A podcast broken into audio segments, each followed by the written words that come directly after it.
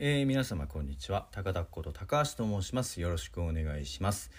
えー、3月10日からあ昨日まで、えー、ラフアートチルマックスツアーの後半戦ということでツアーに行ってまいりました、えー、昨日の夜から今日までですね、え、疲れが溜まってたのか12時間以上寝ておりました、え、やっと回復しましたので、え、旅の総括をと。思っております。と言いつつもかなり濃い日々なのでどのぐらいの長さに収まるか分かりませんけどザクザクっといきたいと思います、えー、まず3月10日、えー、午前中に集まりまして荷物を積み込みましてえー、おうん、京都まで向かいました、えー、京都ではですね、えー、前回訪問した渡辺楽器店さんがですね、えー、もう40年以上スタジオリハーサルスタジオをお持ちなのでそちらの方を借りさせていただきまして、えー、高知でやる予定だったあバンドのですね編成の練習をしました。まああのー、ツアー先で、えー、地方のスタジオを使ってリハをやるというのは、まあ、随分やってなかったですけれども、まあ、これはこれですごく新鮮な感じがいたしましたみっちりやってたらですね、えー、晩飯食べられる場所が全然見つからずでして、えー、バタヤン君に相談して、えー、祇園翔さんですね彼が働く店にまたお世話になることになりましたもう本当にあのいつもよくしてくれまして、えー、祇園の川端君はですね、えー、とっても気が使える優秀な店員さんだなというふうに思っております。え、美味しくいただいた後、あのー、しゅんくんがテンション上がってしまいまして、えー、いろいろ、えー、お話するのも難しいですけれども大変盛り上がりましたという話でした。まああのその翌日はですねえ、11時にチェックアウトしまして、え、京都のですね、え、昔からあるラーメン屋さんに行きましてその後、えー、今宮神社ですね、えー、何度かあの登場しておりますけれども、えー、ゆうすけの出身の近くで、えー、炙り餅なんかもいただいて、えー、お参りもしてという感じでした。その後はあのー、その日は一番移動時間短かったんですが1時間弱かけて大阪に行きまして心斎橋の歌う魚に行きました。えー、森本君はですね、えー、前回数年前に会ってましたが彼の店でやるっていうのは初めてでございました。とっても綺麗な場所で、えー、丁寧なうんライブハウス作りだなというふうに思いました。えー、そこでですね、えー、配信も交えて機材や撮り方は全部お店に任せてですねやらせていただきました。あのー、しゅんくんが自分も歌っていいですかということで歌い始めたりとか。まあいろいろまた新しい試みなんかもツアー後半ならではの感じでしたけれども入ってきましたね。で、えー、荷物を片付けようと思ったんですが心斎橋はマンボウにもかかわらず本当にものすごい人が歩いていて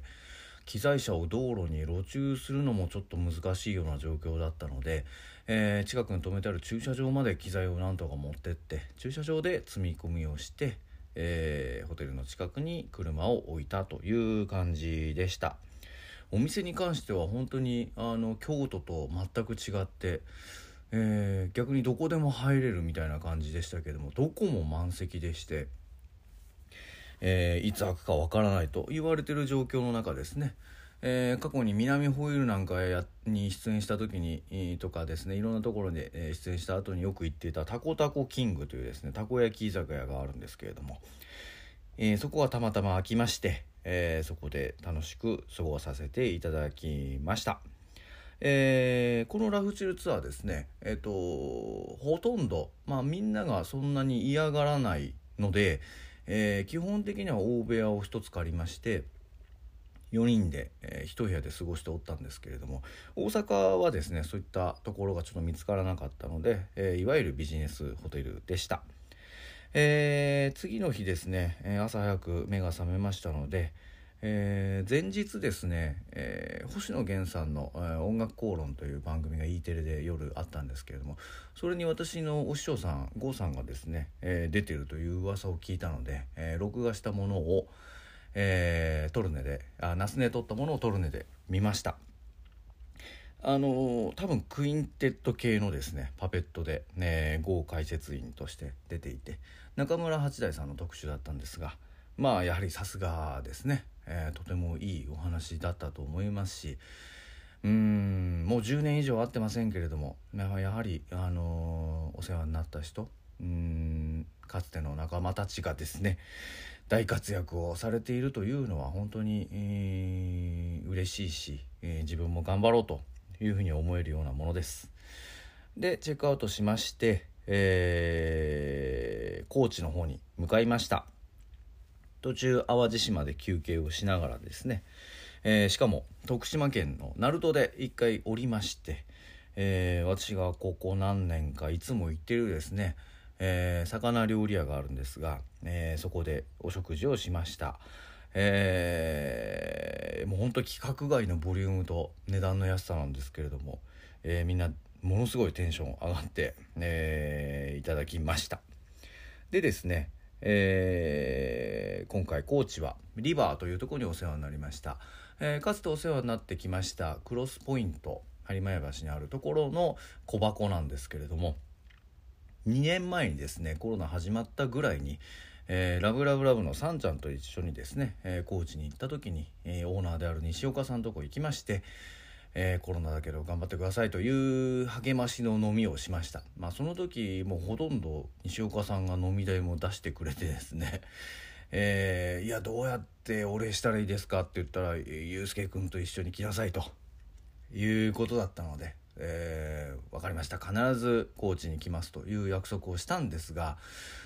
まあその後予想以上にこのコロナの状況が伸びて、まあ、今も全て解決したわけではありませんけれどもえー、かかってしまいましたが2年後にですねようやく、うん、約束を果たすことができました。えー、リバー初めて行きましたけれども本当にあのライブハウスのワクワク感が全部詰まったような場所で、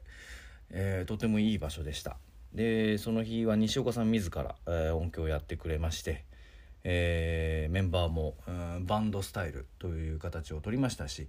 まあ、あとあのニューシネマウィークエンド81というですね現地アーティストも出てくれましてもう対バンはお初めましての対バンと一緒にやるっていうのもかなり久しぶりでしたしライブハウスにガチャッと入って「もう爆音がございます」とか言ってるのも久しぶりだったですしもう何もかもが久しぶりな感じがいたしました。えー、私のコーチの知り合いもですね、えー、仲間と一緒に遊びに来てくれまして、えー、すごくいいライブができたかなというふうに思ってます。えー、打ち上げは、えー、西岡さんと、うん、ニューシネマと、えー、我々とでですね、えやりましてまあ高知の打ち上げといえば朝までというのが基本だったんですがさすがにさすがにそういう感じではなくてですね一見濃い打ち上げができたかなというふうに思っております。えー、そうですね約束を果たせて、うん、本当に良かったなと思いますしいいライブができてよかったですという話をしたらこの感覚を忘れないうちにまたすぐ来てくださいという話もいただきまして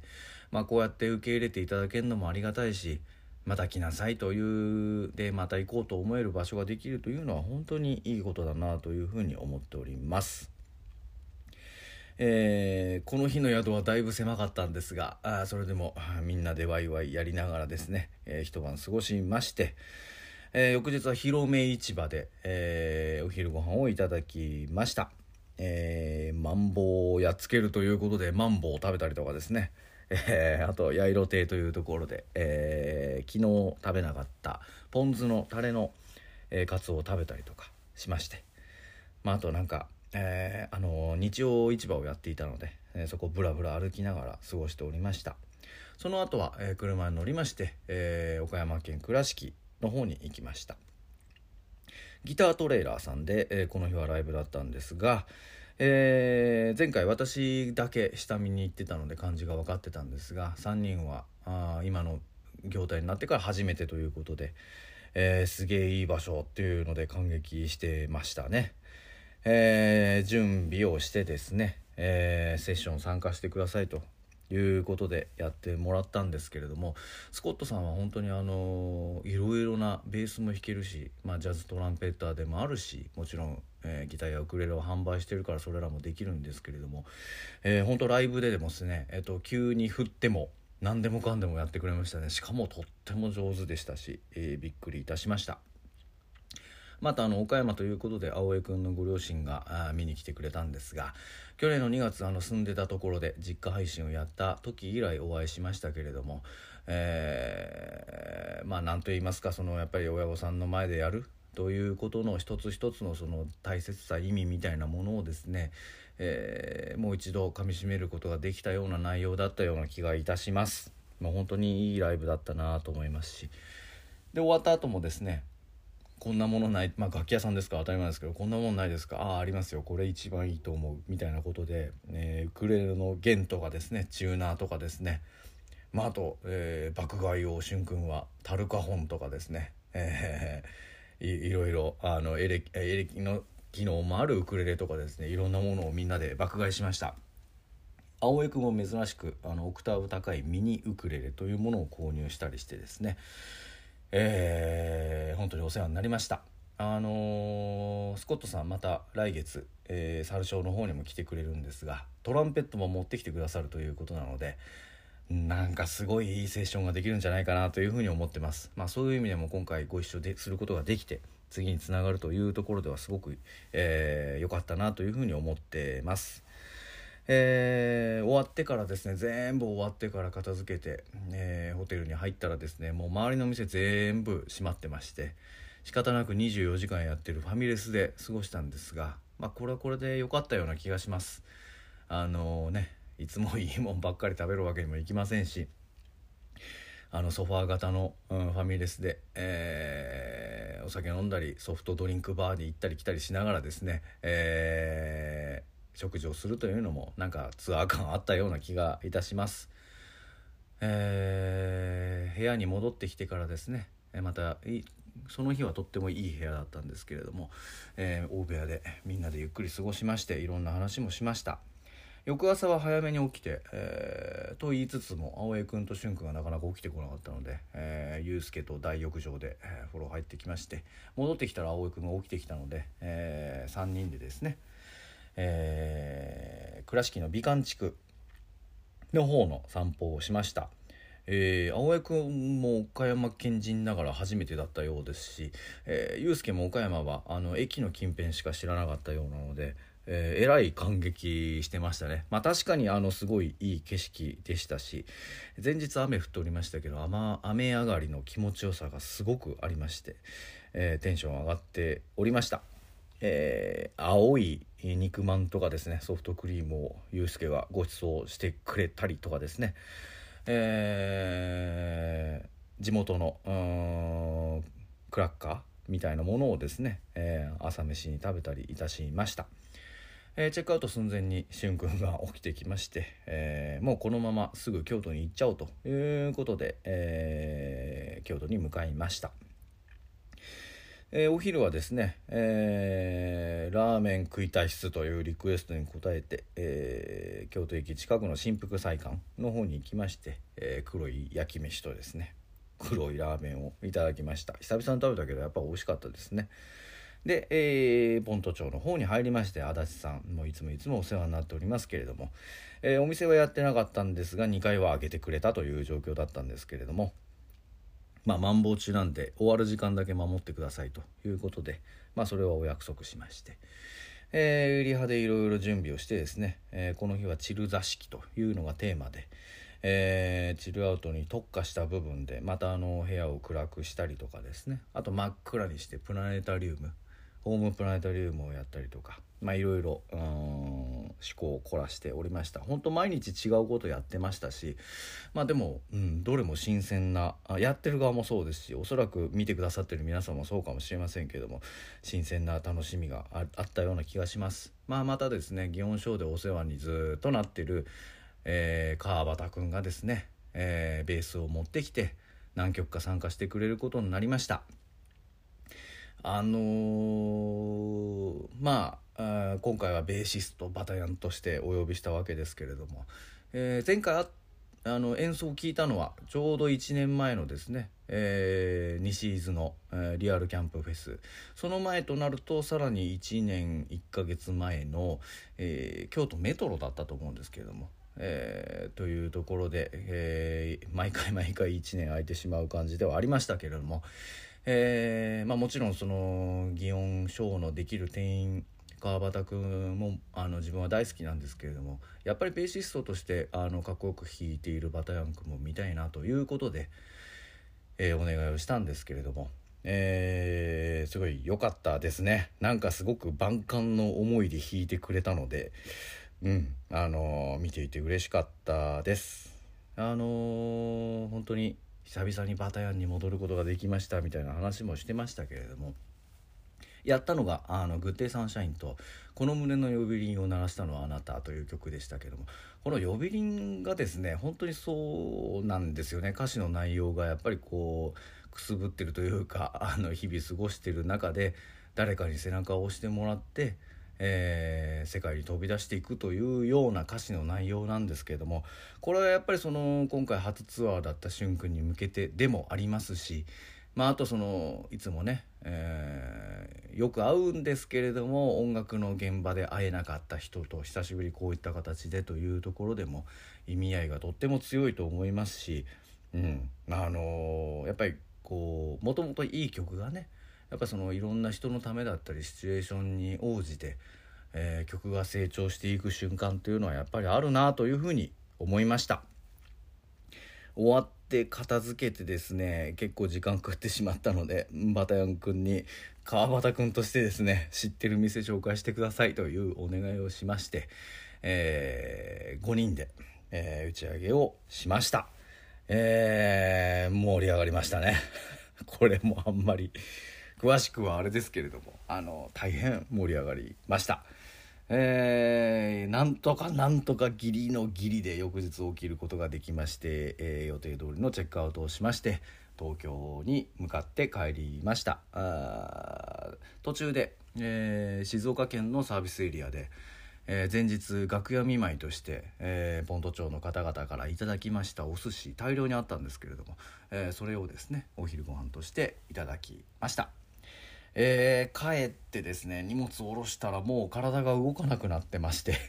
えー、やばいということで、えー、早めに片付けをして、えー、本当やんなきゃいけないこともあったんですけどもまあちょっと違う日にやろうということで、えー、伸ばしまして、えー、解散ということになりました。まあ本当にですね各地の皆様と、えー、しっかりいろんな話をしてまあ本当いろんな場所で現地の人とセッションをしたりとかですね、えー、打ち上げで過ごしたりとか名物を食べたり、えー、移動中のしょうもない話からライブの本番のプログラムがどんどん拡充していったりとかうんこれぞツアーという感じがいたしました。まあ本当にまだあの1本あるんであれなんですけれども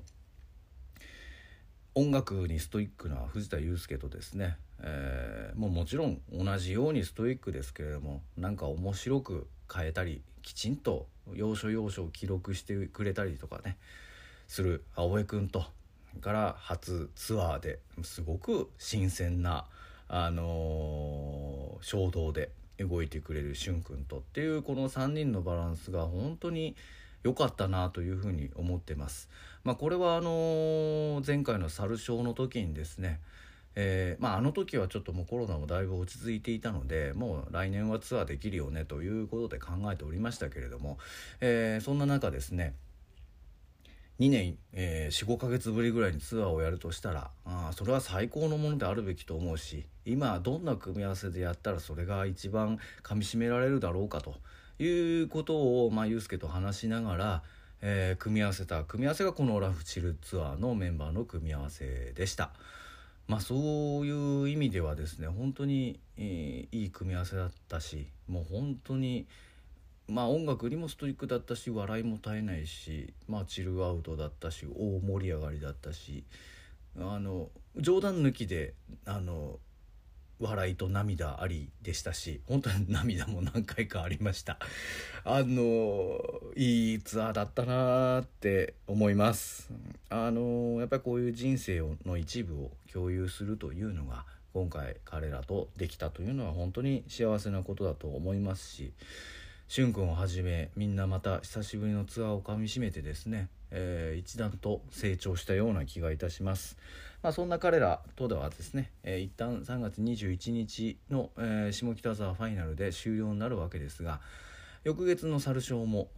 このメンツが大活躍いたしますしまあ皆様の声があればですねその先というものもちょっと考えていきたいなというふうに思っておりますまあとにもかくにも寝坊もせず 毎日楽しく健康で暮らせたことが本当に何より無事にあの地方に行けたということが一番の財産のような気がいたします。まあ、あの本当に現地の方遠征してきてくださった方、えー、迎え入れてくれた方本当にありがとうございました。えー、一生忘れないツアーになったというふうに思っております。えー、21日まであと6日ですかね。えー、まあ、また最終日は最終日で違う思考を考えております。どうぞ、えー、配信でもご来場でも楽しみにしていてください。